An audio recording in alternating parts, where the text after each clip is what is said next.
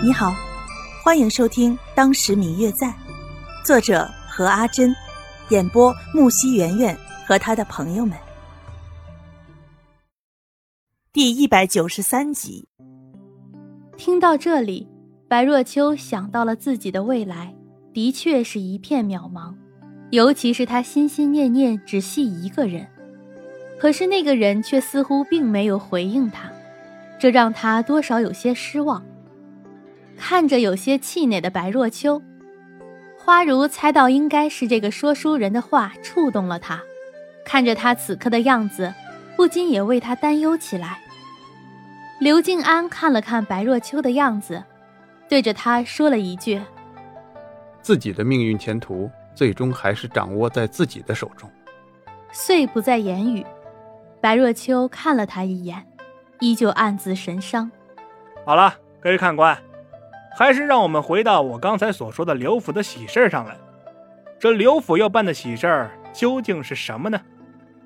白若秋听着那说书人又准备些八竿子打不着北的事儿，就准备起身离开，却突然愣在了原地，不知道那个人说了些什么。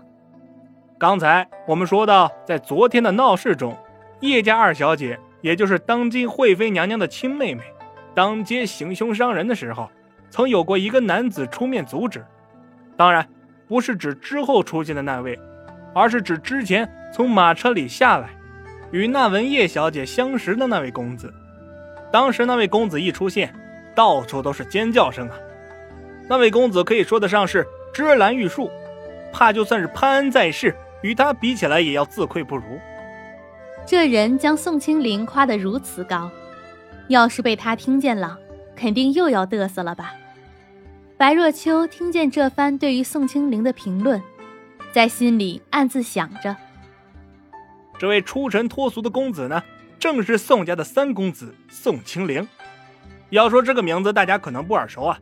那么对于开国功臣宋家，大家一定不陌生吧？刚才我们说过，与刘家定下秦晋之好的宋家，也就是这一个宋家了。想我们大天朝，除了这个宋家。还有其他的哪一家敢这么说呢？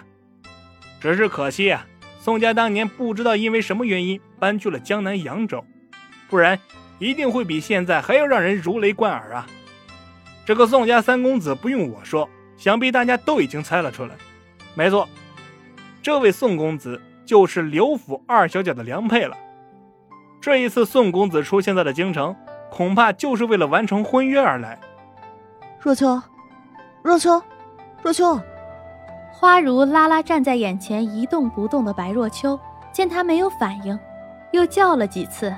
此刻白若秋的思想早就跑飞了。原来芷兰的未婚夫就是他，宋清灵。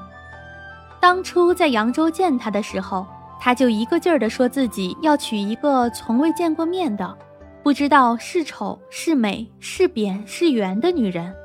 还说要娶自己一个男人，可是没想到这个世界这么小，自己一直想知道却一直没知道的答案，竟然以一种这么狗血的方式出现在自己的眼前。这世界还真是奇妙啊！白若秋坐下来，口中喃喃道：“若秋妹妹，你说什么呢？”嗯嗯，我最亲爱的小耳朵，本集已播讲完毕，感谢您的收听。如果你喜欢这本书，欢迎您多多的点赞、评论、订阅和转发哟。